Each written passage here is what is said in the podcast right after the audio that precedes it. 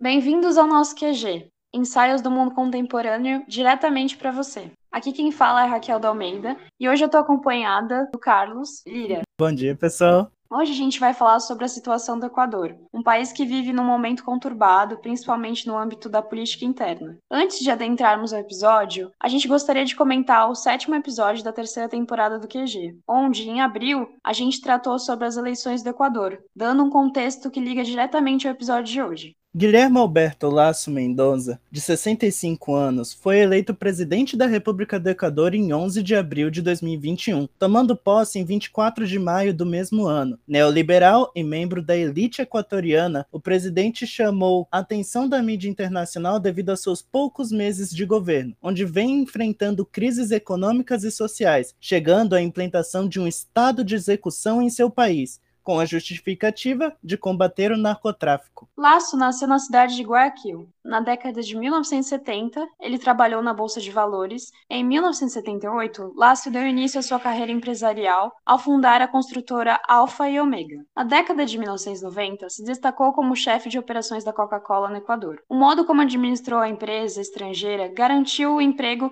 de presidente do Banco de Guayaquil. Em 98, Laço ingressou na carreira política, sendo nomeado governador de Guaias. Em 99, aceitou o cargo de ministro da Economia e Energia durante o governo do presidente Jamil Mawad. Em 2003, Laço foi nomeado embaixador itinerante do Equador pelo presidente Lúcio Gutierrez. Suas críticas ao presidente Rafael Correa deram-lhe certa notoriedade, o que permitiu sua candidatura à presidência da República nas eleições gerais de 2013. Laço perdeu a corrida presidencial para Correa, que conquistou a reeleição por uma ampla margem. Ainda almejando o cargo presidencial, Laço concorreu nas eleições gerais de 2017, perdendo para Lenin Moreno, candidato de Correia. Nas eleições gerais de 2021, Laço disputou com Andrés Arauz, também aliado de Rafael Correa, e finalmente ganhou. Os resultados eleitorais demonstraram uma vitória da centro-direita que não ocorria há quase duas décadas, além de deixar claro o descontentamento com a administração de Lenin Moreno. Na política externa, Laço prometeu um distanciamento de países de Tito como socialistas. Já na questão econômica, se posicionou a favor de redução de impostos, da interferência estatal na economia e das privatizações de empresas públicas. Nas questões sociais, Laço defendeu um debate nacional sobre a descriminalização de drogas no Equador. Sobre o casamento entre pessoas do mesmo sexo, Guilherme afirmou ser favorável à união civil, desde que ela fosse diferenciada do casamento convencional. Sobre a pandemia, prometeu aumentar o número de vacinações contra o coronavírus,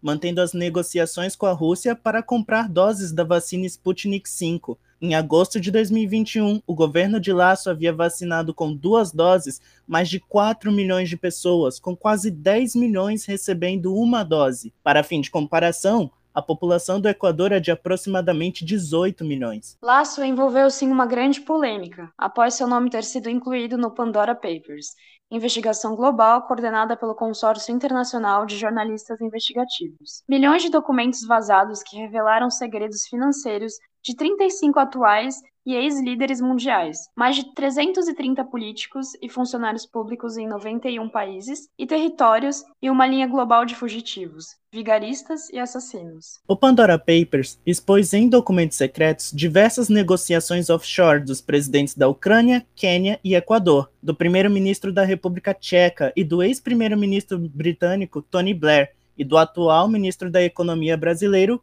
Paulo Guedes, os arquivos também detalham as atividades financeiras do ministro não oficial da propaganda, do presidente russo Vladimir Putin e de mais de 130 bilionários da Rússia, Estados Unidos, Turquia e outras nações. Nas últimas eleições, Guilherme declarou ter pago mais impostos, 4,5 milhões de dólares, cerca de 24,15 milhões de reais, nos últimos cinco anos. Mas parte do seu patrimônio não estava no Equador há um bom tempo. Laço transferiu ativos para os dois fundos em Dakota do Sul em dezembro de 2017, três meses depois que o Parlamento do Equador aprovou uma lei que proíbe funcionários públicos de manter ativos em paraísos fiscais. Antes de se encaminhar para sua terceira candidatura à presidência, o mandatário se desfez de grande parte da sua rede offshore que tinha acumulado nos últimos anos. A maioria de suas empresas, nas quais o banqueiro era o principal beneficiário, tinha sede no Paraná. Em caso de morte, os benefícios seriam repassados à esposa, Maria de Lourdes Alcivar, e aos cinco filhos.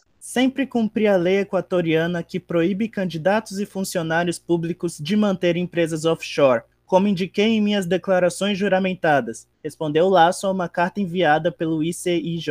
Recentemente, o presidente recusou-se a testemunhar para um comitê parlamentar que investiga as revelações públicas nos vazamentos do Pandora Papers. O comitê foi convocado pelo Congresso denominado pela oposição para investigar as atividades do ex-banqueiro Laço em paraísos fiscais. Laço emitiu um comunicado dizendo que não iria ao parlamento, mas estava disponível para falar aos legisladores na sede do governo, assim que todos os testemunhos programados fossem dados. O presidente afirmou ter todo o direito de saber quais outras evidências foram fornecidas antes de testemunhar a si mesmo. Sua esposa e um de seus filhos também se recusaram a comparecer perante o comitê. Nem quando apresentei a minha candidatura, nem desde então até agora violei a referida proibição, disse Laço. Somado a todos os problemas e polêmicas do governo de Guilherme Laço, o Equador sofre uma crise de segurança. Para o presidente, o país tem apenas um inimigo, o narcotráfico. No começo de outubro, o governo começou a tomar medidas para tentar amenizar o problema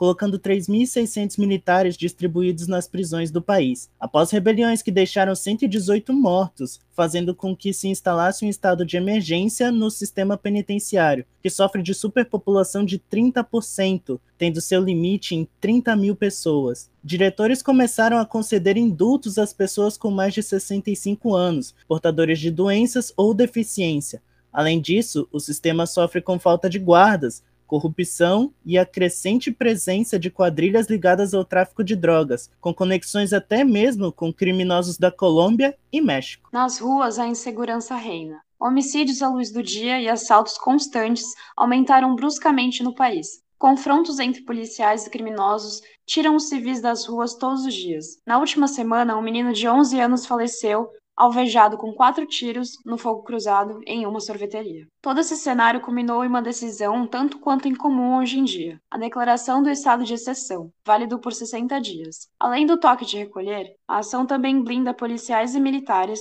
de possíveis ações judiciais e permite que o ministro da Economia forneça mais verbas para a área de segurança pública durante o período. Laço, que já há algum tempo estava concentrado nas reformas econômicas, apareceu em rede nacional para anunciar que colocaria os militares nas ruas para combater a violência. É preciso acabar com a violência que tirou a vida de Sebastián Javier e antes a de outros equatorianos, afirmou o chefe de Estado. Apenas 30 minutos depois da notícia, a Defensoria do Povo do Equador divulgou um comunicado pedindo que sempre tenham presente o dever de respeito aos direitos à vida, a segurança e a integridade da população. No mesmo comunicado, a Defensoria criticou a proposta da prefeita de Guayaquil, uma das cidades mais afetadas pela violência, que enviou um projeto de lei diretamente à presidência, requisitando potes de armas para a população. Só em 2021 já foram apreendidas cerca de 147 toneladas de entorpecentes, comparado a 128 toneladas de 2020 e 82 toneladas em 2019.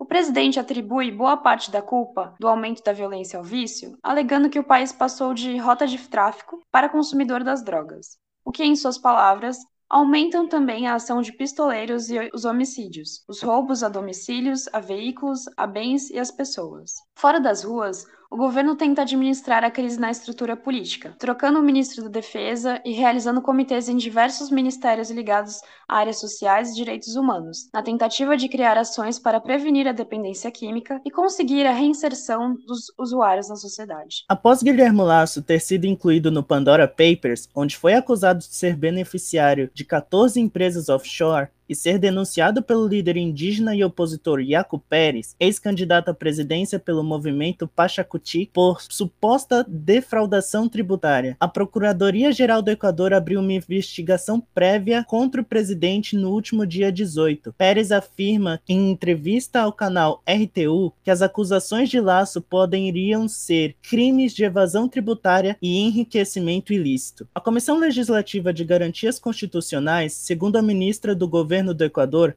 Alexandra Vela, em sua entrevista para o canal Teleamazonas, investiga as acusações ao presidente e tem como objetivo levá-lo ao processo de impeachment. A ministra afirma que a investigação é uma questão política, é através da qual ocorre novamente o bloqueio e as forças políticas se enfrentam dentro da Assembleia Nacional. E isso leva a uma escalada muito além do que nós temos no momento, é uma possibilidade de crise política. Ademais, caso as investigações que serão concluídas no dia 6 de novembro incitarem que Laço é realmente beneficiário dos paraísos fiscais, ele pode ser levado ao processo de impeachment e novas eleições gerais podem ocorrer. No entanto, o legislador Giuseppe Cabreira disse para o jornal El Comércio, no dia 11 de outubro, que se a comissão determinar que o presidente Lasso ainda tem recursos em paraísos fiscais, não seria suficiente para causar o processo de impeachment. Ele afirma que os fundamentos para demissão ou impeachment estão bem definidos na Constituição e ter recursos em paraísos fiscais não é motivo para demissão ou impeachment. Segundo Vela, a relação entre o executivo e o legislativo será conturbada, uma vez que as bancadas que têm mais relevância no cenário político equatoriano são o Pachacuti e o Partido Social Cristão. E isso faria com que as principais decisões que o executivo pretende tomar fossem bloqueadas pelo legislativo.